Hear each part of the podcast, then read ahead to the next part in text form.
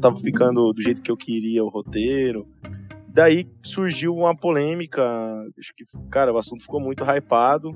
Eu decidi abrir o episódio de hoje com uma conversa que eu tive nessa semana com o Bruno Aldeia. Né, sobre esse, essa Umbanda virtual, com desenvolvimento mediúnico à distância, incorporação na própria casa, uma live para mega chamada de, de, de, entidade. E então esse assunto tava muito hypado, assim, tava bombando.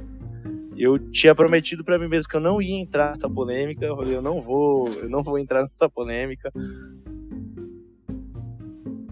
O Bruno comanda os trabalhos da Aldeia Pai Flecha Dourada, uma comunidade de terreiro localizada aqui em São Paulo. Além disso, ele é o criador do SaravaCast, um podcast de terreiro que surgiu ainda nesse ano, no começo de julho. E foi sobre um episódio em específico do podcast dele que a gente acabou conversando remotamente. O episódio Pequenas Umbandas, Grandes Negócios. Eu acho que conforme o assunto foi ganhando muito holofote aqui nas redes sociais dos meus amigos também, até eu vi postagens nas suas redes, de outras pessoas que eu, que eu acompanho aqui, que eu sigo, alguns filhos de santo meu, irmãos de santo que tem casa aberta também, amigos sacerdotes, aí eu acabei num dia inspirado aqui, falei, não, vou ter que falar disso, esse assunto já, já é uma coisa que me incomoda há alguns anos, né? E aqui eu vou falar sobre esse assunto que incomoda o Bruno e também outras pessoas já há um tempão. Que é justamente a ideia de uma Umbanda projetada nas telas e também distante da vivência de terreiro. Além disso, ele também falou sobre os infinitos cursos de Umbanda online e incorporação de guias dentro de casa. Ou seja, só tema polêmico. E justamente por isso, eu quis saber qual foi então o retorno do pessoal, né, que ouviu o episódio dele, publicado no dia 25 de outubro. É, eu, o retorno que eu recebi até agora foi positivo. Eu tinha ficado até assim, meio assim, falei, cara, será que eu vou ser cancelado?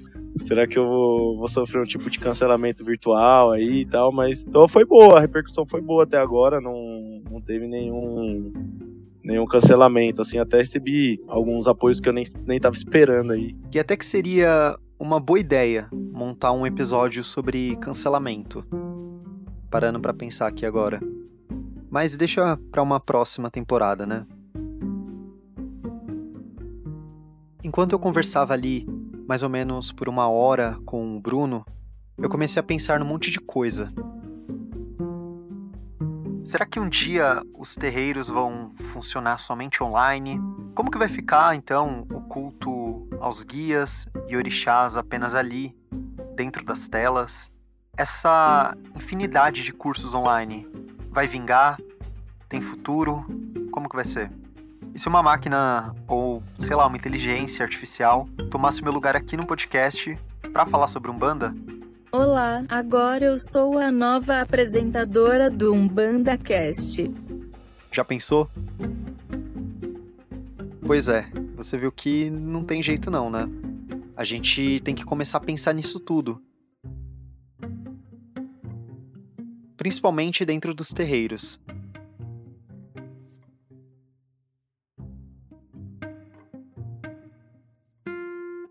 E esse não é um debate só, ah, a tecnologia é boa. Ou, ah, mas ela é má, ela é ruim. Né? A ideia não é essa desse episódio. Vai muito, muito mais além.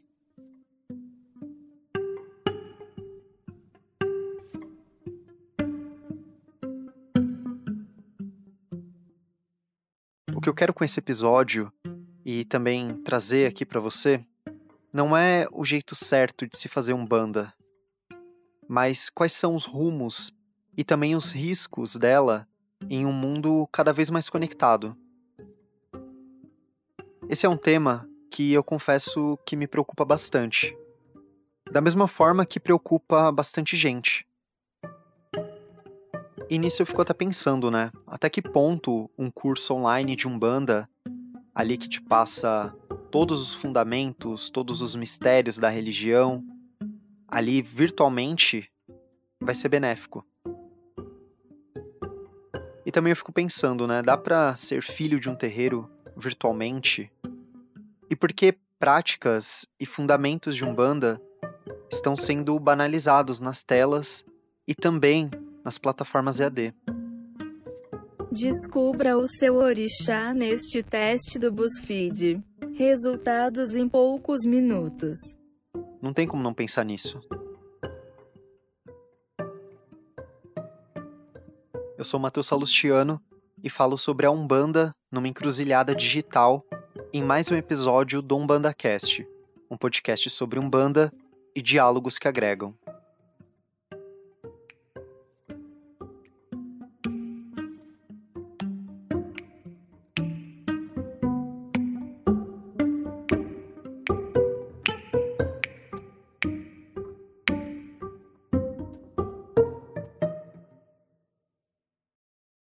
Antes do episódio começar, um rápido recado.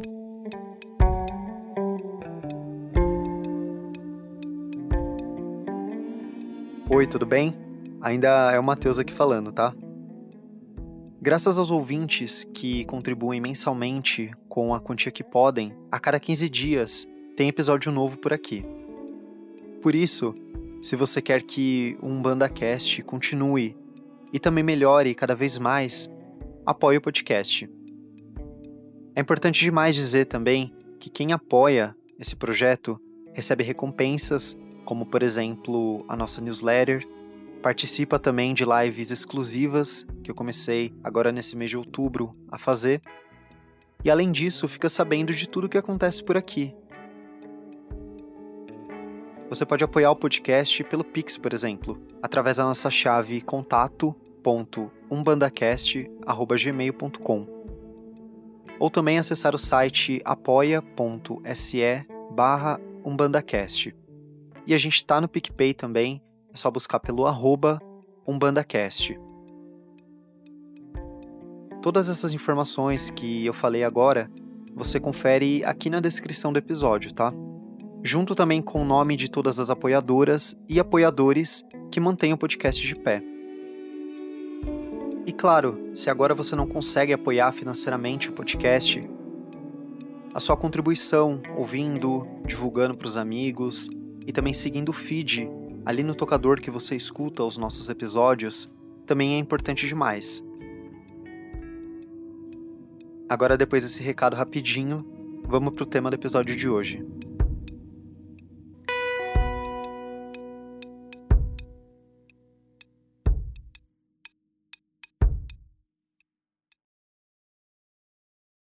Aprender e estudar sobre Umbanda é fundamental. Isso eu não tenho dúvida e também vai ser algo que você vai ouvir aqui com frequência, tá? No dia de hoje. Outra coisa que você também vai ouvir por aqui são os motivos que dizem sim, o terreiro é importante e necessário para se conhecer e também estudar sobre Umbanda. Ponto. Para montar esse episódio, eu fiz uma coisa inédita aqui no BandaCast, que foi exatamente trazer quatro lideranças de terreiro. Aqui, no comecinho, você já ouviu o Bruno Aldeia, que comanda os trabalhos na aldeia Pai Flecha Dourada. Já as outras três lideranças que faltam apresentar aqui, elas estão distribuídas pelo episódio e vão aparecendo nessa encruzilhada digital que a Umbanda está inserida. Bom, depois do Bruno Aldeia, eu acabei conversando com ela. É um prazer enorme estar participando de mais um episódio. É, meu nome é Silvia, sou dirigente espiritual do Templo de Umbanda Amor e Caridade Flores de Aruanda. A mãe Silvia é a minha mãe de santo e também ela é a minha mãe de sangue. Ela já apareceu aqui no BandaCast algumas vezes para falar do Flores de Aruanda, que é a comunidade de terreiro que eu faço parte.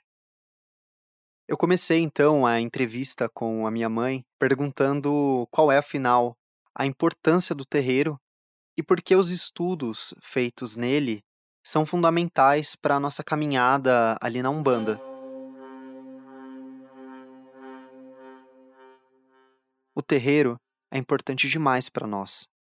É onde a gente louva nossos orixás, é onde nós temos as nossas firmezas feitas, que são intuídas pelo guia-chefe da casa, é onde a gente tem um alicerce para poder dar continuidade ao trabalho.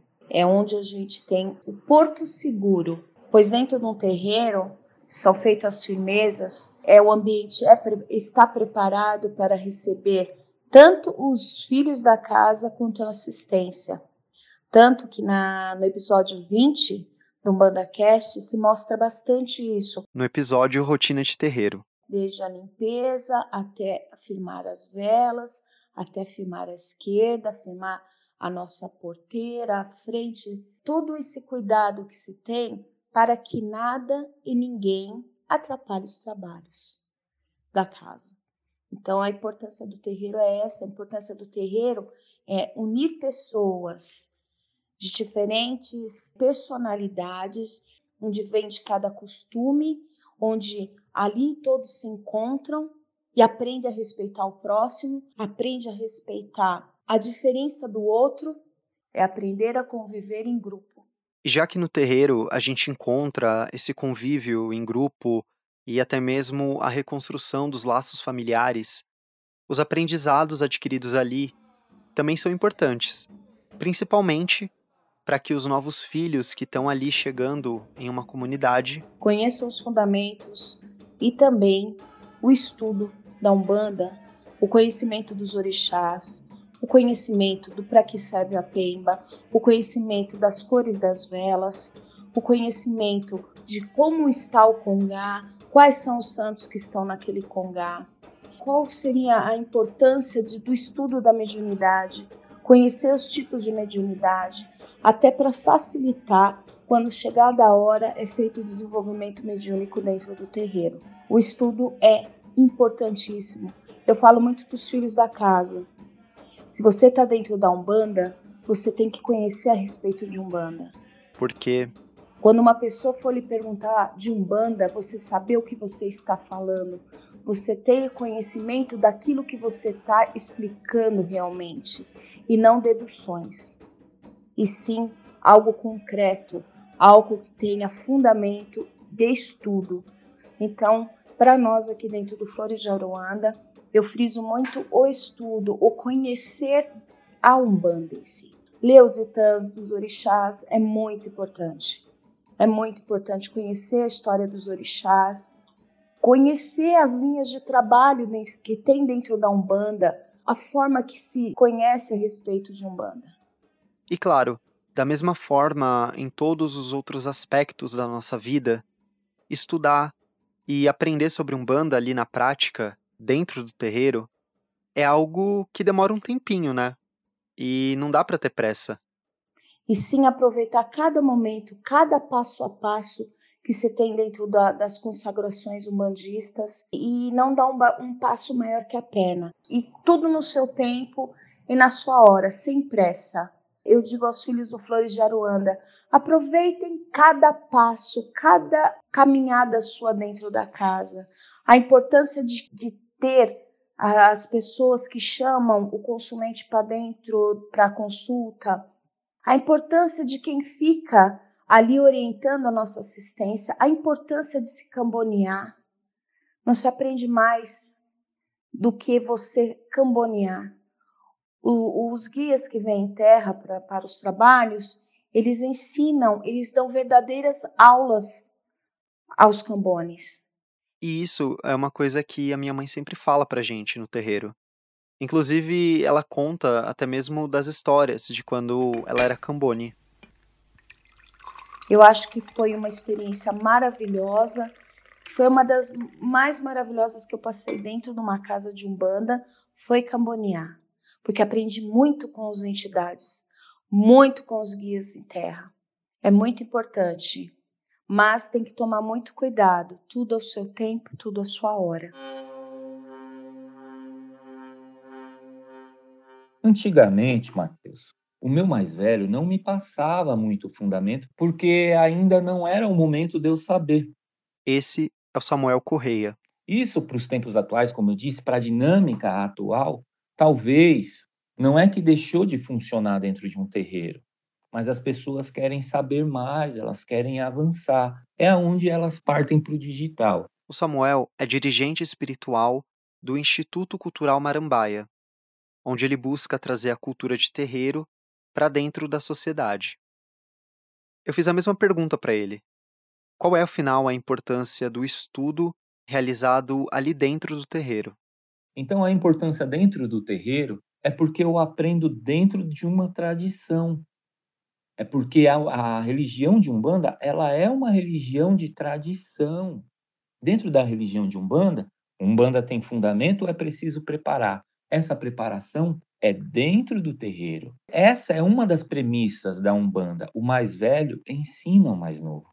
E o mais velho, muitas vezes, ele está poupando o mais novo dos erros do passado. A gente não repete os erros do antepassado. A gente tenta melhorar para um dia se tornar um ancestral. E por isso, o ambiente de terreiro, ele é importante para o estudo, porque Umbanda é feita dentro do terreiro, com o pé no chão. O curso, ele vai me dar uma base teológica, ele vai me dar letramento, ele vai organizar de uma maneira pedagógica aquilo que eu vivo. Por quê? Porque eu tenho que saber falar sobre a minha religião. Por quê? Porque eu tenho que ser uma pessoa instruída. Não é porque eu estou no terreiro que esse papo de humildade é só um. Ah, tem que ser humilde, você tem que andar com a roupa. Não, você tem que ter higiene pessoal, você tem que andar com a roupa limpa, porque orixá é vivo na sua, na sua vida, orixá é vida.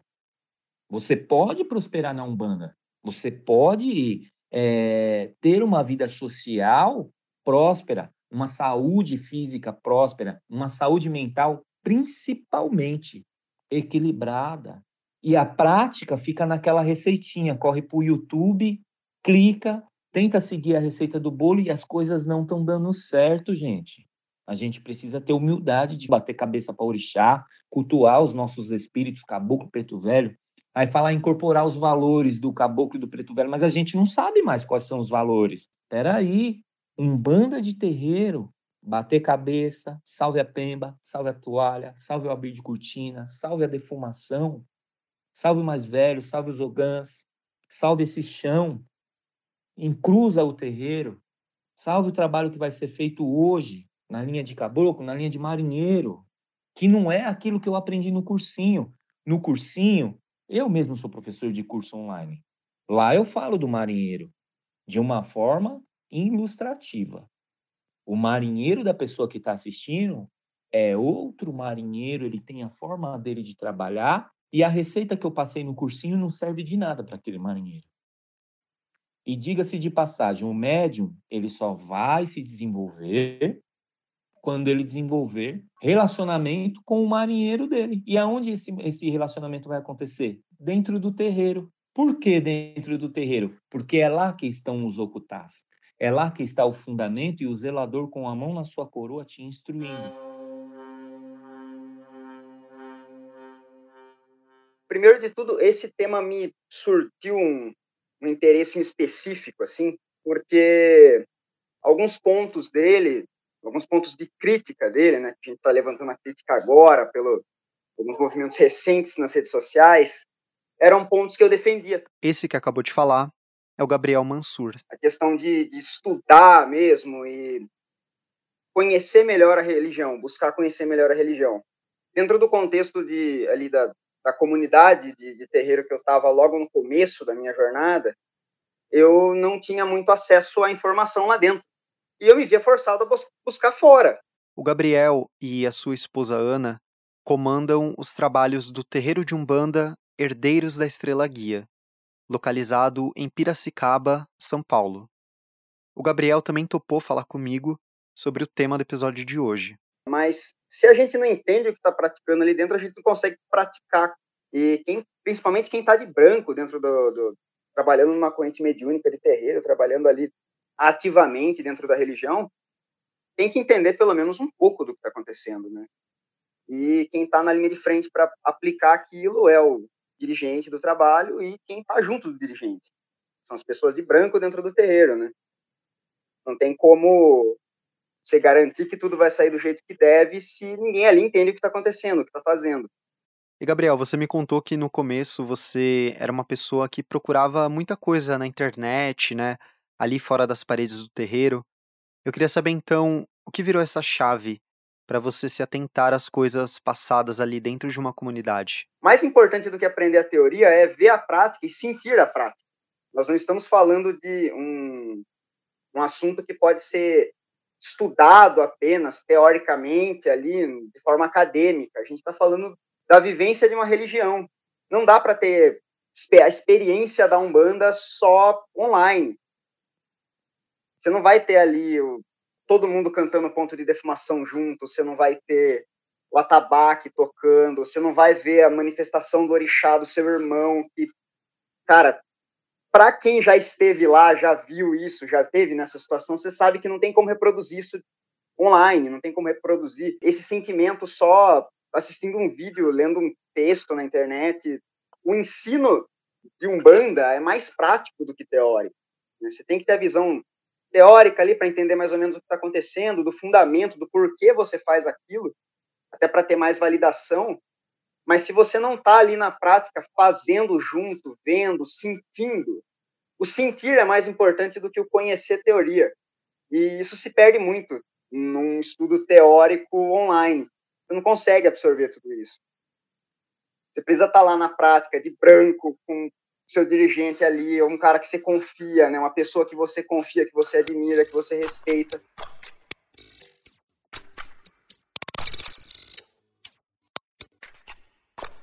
No último dia 24, a Folha de São Paulo publicou a seguinte matéria: Pandemia leva Umbanda e Candomblé a uma encruzilhada digital. O título dela, como você já deve ter percebido, foi a referência para o nome do episódio de hoje. Bom, mas deixa eu te contar um pouco né, sobre o que fala essa matéria. A matéria da Folha de São Paulo vai mostrar para gente algo bem atual. Terreiros e lideranças utilizando ali o meio digital como uma ferramenta necessária em tempos de pandemia e também distanciamento social. Com o espaço físico fechado, o ambiente virtual acabou ganhando vários destaques, né? Com lives, consultas e até mesmo a promoção de giras online. Na matéria, diferentes lideranças acabam comentando o que acham de tudo isso, de todo esse mundo do digital. Alguns são favoráveis e outros são completamente contra a ideia de virtualizar ritos e também tradições de terreiro. Além de produzir o podcast, eu acabo cuidando das redes sociais do programa, né? E desde 2020 eu vi muita coisa rolando na internet. Coisa boa nesse período de pandemia, como por exemplo um pai ou uma mãe de santo passando ali numa live uma mensagem de conforto, de amparo. Só que eu também vi algumas coisas bem problemáticas, sendo bem sincero. Como, por exemplo, desenvolvimento mediúnico online, e também a incorporação dentro de casa. O pai de santo ficou maluco. Promoção relâmpago de curso. Mais barato que mensalidade de terreiro. Por que afinal a gente tem que falar sobre isso nesse episódio? Não é uma coisa normal até? Samuel Correia. Primeiro vamos começar a desconstruir a pirâmide financeira. Gira online. Foi só um nome que talvez pode ter surgido para um trabalho online no qual eu vejo um lado positivo. As pessoas precisavam ser ouvidas, as pessoas precisavam de acolhimento, as pessoas sentiam falta de terreiro. Desde que isso fosse feito, num exemplo tipo uma meditação, algo aonde todo mundo louvasse o, orixá, louvasse os guias, as linhas, e tudo com a maior tranquilidade.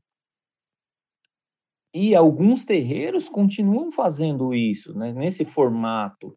Só que aí agora, olhando o lado financeiro, o lado marketing digital, aonde vai transformar o médium em alguém que tem algum algo especial, algo a mais do que os outros indivíduos, algo a se valer das outras pessoas, tá? Então esses caras conseguiram ver dentro dessa carência do ser humano uma oportunidade de trabalhar o animismo, de trabalhar a carência, que é o público dessa, dessa rapaziada que faz esse trabalho, assim, de puxada de espíritos. Nenhuma gira de Umbanda é igual a outra. Essa que tá falando é a mãe Silvia, a minha mãe de santo. A Umbanda é feita de rituais, e esses rituais são presencial. Eu acho simplesmente um absurdo, uma forma de pessoas ludibriar a fé. Estamos agindo criticávamos tanto, foi tão criticado, são criticados os evangélicos com seus programas na televisão e muitos umbandistas estão fazendo igual, estão usando da nossa umbanda como se fosse um comércio. E não é isso. Umbanda é pé no chão, é final de gira, tá com o pé sujo. É, ir para casa às vezes com o pé sujo, sim. Isso é Umbanda. Umbanda é simplicidade, é olhar para o seu irmão, olhar aquele que vem nos procurar na nossa assistência, é olhar olho no olho. Bruno Aldeia. Agora, eu acho que a partir do momento que a incorporação acontece, eu acho que essa exposição demasiada do ancestral incorporado, da entidade ali, do guia, eu acho que isso eu não acho legal. Primeiro que algumas pessoas, é, a gente sabe, infelizmente a gente vive numa sociedade que onde o preconceito ainda é muito muito grande, onde existe intolerância religiosa. Eu acho que aí cada um tem o seu arbítrio, né, seu livre arbítrio de entender o que é melhor para a sua comunidade, para a sua vivência religiosa e o que não é. Na minha casa eu não faria. Eu acho que eu já a gente já gravou algumas vezes a abertura da gira, mas a, a, quando quando vai acontecer a corporação, a câmera desligada e aí eu tomo até o cuidado de só autorizar é, filmagens e fotografias por pessoas que, que são da casa, que já tem uma autorização prévia, porque é muito complicado, né, Matheus? A Umbanda é uma religião de porta aberta, muitas vezes. Gabriel Mansur. A pandemia atrapalhou muitos trabalhos de terreiro, né? Fechou muita casa por aí. E, aliás, a, a nossa casa aqui foi na contramão, porque começou bem no meio da pandemia. Não é à toa que a gente quase não teve gira no primeiro ano de, de trabalho nosso, né? E muitas vezes a gente ficou aí meses sem poder fazer nenhum tipo de reunião. E só com o meu pessoal ali, com o pessoal né, da, da, da, da, nossa comunidade ali, a gente fez alguns trabalhos virtualmente. Não trabalho religioso, no caso, uma discussão de algum tema ali, a gente se manteve em contato sempre, né? Nossa festa de algum esse ano, em abril, foi online, a gente se reuniu online, pedi para cada um acender uma velhinha na sua casa, a gente fez uma oração, todo mundo junto, e a chamada de vídeo. Não foi um grande trabalho de Umbanda, não foi uma festa de algum, foi uma atividadezinha pequena, uma oração em conjunto, para não deixar a data comemorativa passar em branco. E até esse ponto, que eu vi, né, a gente pode ver muita, muitas lideranças aí fazendo esse tipo de trabalho na, nas redes sociais, não via grande problema, eu não via grande problema nisso. Achava uma iniciativa bacana até. Porque afinal. Bom, as pessoas estão precisando de amparo, né? Então, como a gente vai fornecer esse amparo? Vamos fazer uma live ali com o pessoal, passar uma mensagem positiva, passar uma mensagem de acalento ali para as pessoas que estão precisando. E, bom, isso é bacana. Manter um contato, manter uma conversa, isso é responsável com a sua comunidade. Várias pessoas precisando de ajuda, você não está podendo abrir seu tempo presencialmente. Você vai lá e conversa com o pessoal. A gente sabe que é bacana ter esse momento de sentir-se em comunhão, sentir que tem uma uma comunidade fazendo algo junto, mesmo que distante. Mas aí a coisa começa a. Degringolar para uma vivência de terreiro online já fica estranho. Pelo mais óbvio, assim, que a pessoa está sozinha ali. Ela não está vendo como tudo acontece, ela não está sentindo como tudo acontece. Como ela sabe reproduzir? A câmera não pega tudo que dá para passar. Só a captação de vídeo e áudio não é o suficiente. E também não é o suficiente para passar fundamentos realizados em um terreiro. Sobre fundamentos, o que passam até hoje são receitas. Não tem como você passar isso para uma pessoa e falar agora você pode pegar e fazer, faça você mesmo na sua casa. Não tem como ela fazer. Se ela não tem mão para fazer, Vou explicar qual é o conceito de termão. É como se eu tivesse todas as credenciais espirituais que são recebidas só pelo meu mais velho. Eu passo por rituais. Por que, que a camarinha de Umbanda saiu da maioria das casas? Porque dá trabalho. Eu tenho que ficar três, sete ou 21 dias dentro de uma camarinha. E por que que sumiu? Porque nem todo mundo, meu filho não pode esperar sete dias, as minhas contas não podem esperar sete dias, mas uma sexta, um sábado e um domingo pode. E ali vai ter o embolonal, nascer, você ver o caboclo nascer. Tudo isso são fundamentos que não adianta você pegar e colocar lá. Quem que te passou? Eu aprendi na internet. Você não recebeu nada de ninguém. Axé é transmitido dentro da religião. Então, a minha posição não é que eu seja contra os ensinamentos, mas não existe ensinamento de fundamento né, na internet. Existe receita, risco e erro de cada um, acerto e erro. Pode ser que a pessoa entendendo o que está sendo transmitido ali, se desenvolva um pouco mais e aí perante as suas forças, seus guias, seus mentores, vai vendo na prática o que dá certo e o que não dá certo, mas no geral, num aspecto geral, nunca vai ser transmitido fundamento através da internet, porque fundamento a gente recebe a transmissão de axé, que é justamente a, a Ninguém na Umbanda, Matheus, não tem como ser filho de chocadeira, meu irmão. E muitas vezes, né, procurando ali na internet, além de receitas, a gente acaba encontrando uma infinidade de cursos e workshops de Umbanda. Baixe o seu Exu em casa. Disponível para Android e também iOS. O problema maior aqui, sendo bem sincero, não está em alguém montar um curso e fazer disso uma fonte de renda para o terreiro.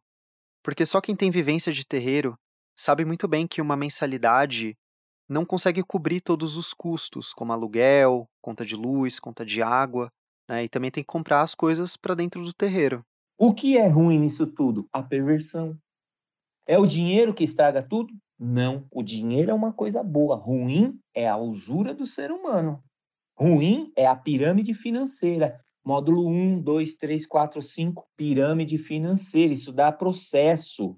Perante a lei, isso é uma pirâmide financeira. Curso modular é pirâmide financeira. Então eu não vejo mal assim. Só que eu quero saber aonde vai dar. Eu quero saber onde isso vai dar.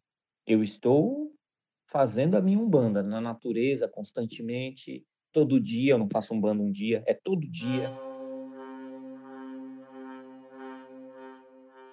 Além de cursos e workshops virtuais que buscam única e exclusivamente comercializar a Umbanda, a falsa ideia de segurança física e também espiritual que sites e plataformas propagam por aí também tem que ser colocada na mesa e ser discutida por diferentes lideranças. Ninguém está falando que você está preso no terreiro, né? que você não deve fazer suas firmezas com velas, utilizar também outros elementos, que toda a sua vida está relacionada ao terreiro e você não pode mais sair dele. Só que nesse aspecto tem uma diferença enorme entre você fazer uma firmeza com a orientação de um pai ou uma mãe de santo do que seguir ali pela tela do computador receitas sem fundamentos, né? Ou pior, você incorporar dentro da sua própria casa. Atenção, a gira online começará em poucos segundos. Prepare a sua vela virtual e verifique o sinal de internet. Obrigada. Isso mesmo. Incorporar dentro da própria casa. E sim, você que fica incorporando em casa a torta direito, achando que não vai acontecer nada, você pode correr sim muitos riscos, tá? Isso é sério, não é brincadeira o perigo de se incorporar em casa sem ter um, uma pessoa com experiência, uma pessoa que possa estar lhe orientando, é muito grande. Até porque não vai ser um ambiente preparado, você corre riscos de estar sozinho e não ter ninguém para te auxiliar se algo acontecer. É algo muito sério. Não se incorpora em casa. Bruno Aldeia. No desenvolvimento, muitas vezes, o médium não tem autocontrole, né, da, durante o processo de incorporação da própria matéria, né? E do entorno. Então, muitas vezes, no, no espaço de terreiro, que o congá é amplo, já está ali preparado para isso, né? Eu até vi, assim, alguma argumentação do tipo, ah, mas sua casa é um ambiente ruim, sua casa é um ambiente hostil, né? Ah, sua casa, né? O que, que você faz na sua casa que não dá para ter a incorporação de um guia? E aí eu acho que o ponto nem é esse, né? Sua casa pode ser maravilhosa, mas ainda assim ela é sua casa, ela não é um espaço espiritual que foi preparado para receber uma sessão espiritual, né? Da mesma forma que o padre não reza uma missa na casa dele, não tem sentido você fazer uma gira na sua própria casa. Né? A não ser que sua casa seja também o espaço do seu terreiro, como é para muitos sacerdotes, né? Que abrem nas suas próprias casas, né? Pega, separa um cômodo, e aí, mas aí vai ter uma série de preparos. Então eu acho que não tem como comparar a casa de um aluno EAD, que você muitas vezes não, não tem a mínima ideia de como essa pessoa é na, na vida dela, na personalidade, etc. E você tem um vínculo apenas virtual com essa pessoa e de alguma forma se colocar como tutor, como mestre, né? Ah, eu vou ensinar um banda para essa pessoa, com ela incorporando na casa dela. Eu acho que essa é a maior desculpa, né, que o pessoal dá para incentivar essas puxadas e também a incorporação dentro de casa, né? O pessoal fala: "Ah, mas o terreiro do fulano começou na casa dele, começou num cômodo, tudo mais. Recebi o Exu em casa, enfim, né? E eu lembro que no episódio 20 do podcast eu falei exatamente sobre isso. Que tem muito terreiro por aí que vai começar dentro de casa porque o racismo religioso é tão grande, mas tão grande mesmo, que a pessoa não consegue nem alugar uma sobreloja. Porque o dono é de uma outra religião, ou ele não aceita as religiões afrodiaspóricas. Ou o terreiro está começando ali, tem poucas pessoas, tem poucos filhos e não consegue bancar um aluguel, né? E foi bem assim que o Flores de Aruanda começou, né, mãe? A gente ficou uns dois anos na cozinha de casa. Mas isso que aconteceu e acontece com muitos terreiros, né? É uma situação completamente diferente de um curso ou aula online que vai incentivar pessoas a incorporar o guia ali em casa, né? É muito complicado isso. Quando ele era na cozinha da minha casa, ele foi na, ser na cozinha da minha casa porque eu tive uma, uma autorização da mentora espiritual do Flores de Aruanda, que é vó Maria de Angola. Ela me autorizou. Ela disse para mim, filha, você tem que fazer essa firmeza. Filha, coloca aquilo, aquele, aquele elemento na porta. Filha, firma a vela aqui, faça acolá. Então, eu, eu segui todas as orientações meu, da minha mentora espiritual. Eu não fiz nada em vão. Então, eu, a incorporação existia dentro da minha própria casa, mas era um lugar firmado. E eu recebi ordens superiores de Vó Maria de Angola para isso acontecer. Não perde muito tempo na internet, eu sou professor de curso. Não perde muito tempo com curso, não. Você vai aprender dentro do terreiro. Incorporação, fundamentos, ritualísticas. Estou lecionando um curso agora sobre preto velhos. Poderia fazer um merchandising. Quer aprender mais sobre preto velho? Vai para dentro do terreiro. Às vezes, aquele preto velho que tem uma afinidade com você, três ou duas palavras ele te ensina o que você não vai aprender em 50 cursos de internet porque ele sabe aonde mexer no seu âmago e não aquilo que é para o seu ego, para a sua vaidade. Aquilo que é para o ego e para a vaidade pode te trazer euforia, reconhecimento, que é o que muitos buscam, mas pode te trazer um oco mais tarde, um vazio existencial gigante. O que a gente tem a dizer é que o terreiro ele é uma partícula de expansão de consciência e desenvolvimento humano, de acolhimento de problemas daquela sociedade, de potencialização de um indivíduo dentro da sociedade, de melhoria. Melhoria. Então, se ali tem tudo isso e te acolhe do jeito que você é, de repente ali é o teu lugar.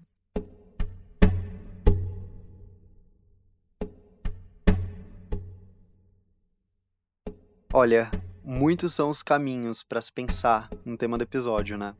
Desde o caminho enquanto uma encruzilhada, enquanto possibilidade, até como a gente consegue trazer a real, né, para quem está ali acompanhando o nosso trabalho, né, Bruno? Um trabalho que é digital, mas ele não tem como função convencer as pessoas, trazer doutrinas, né, para essas pessoas, simplesmente informar, trazer diálogos que agregam. E antes de encerrar, eu queria saber o que, que você pensa, né, sobre tudo isso que a gente conversou, mas lá no futuro. Como que você enxerga essa Umbanda, entre aspas, digital, a médio e também longo prazo? Olha, sinceramente eu acho que é um pouco de modismo isso. E eu não, eu não consigo enxergar que isso se popularize futuramente. Você interage, você tem uma interação direta, você abraça, o preto velho te dá um colo, ele te dá um passe. Como funcionaria um passe virtual, né?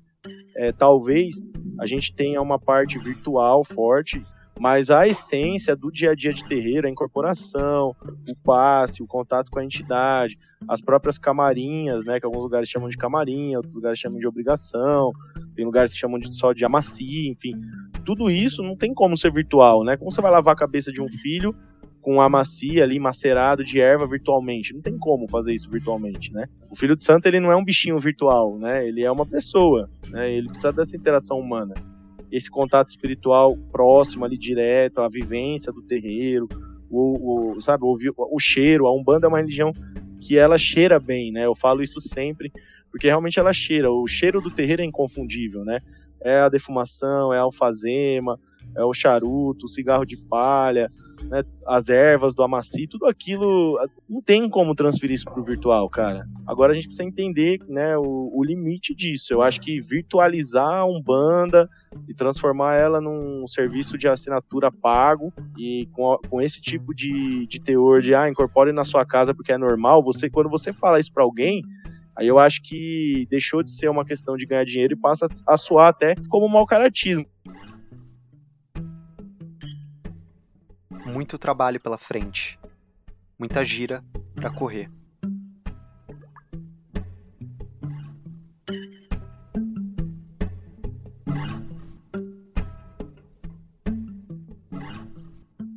O UmbandaCast é um podcast sobre Umbanda e diálogos que agregam. Eu, Matheus Salustiano, fiz a pesquisa, roteiro, entrevista e também a edição do podcast. A identidade visual dessa terceira temporada é da Thais Uehara. Esse episódio usou áudios de Rádio Toques de Axé e Templo de Umbanda Amor e Caridade Flores de Aruanda. Nesse episódio você também ouviu a voz da mulher do Google Tradutor, que por enquanto ainda não tomou o meu lugar aqui. Trilha sonora é da Blue Dot Sessions.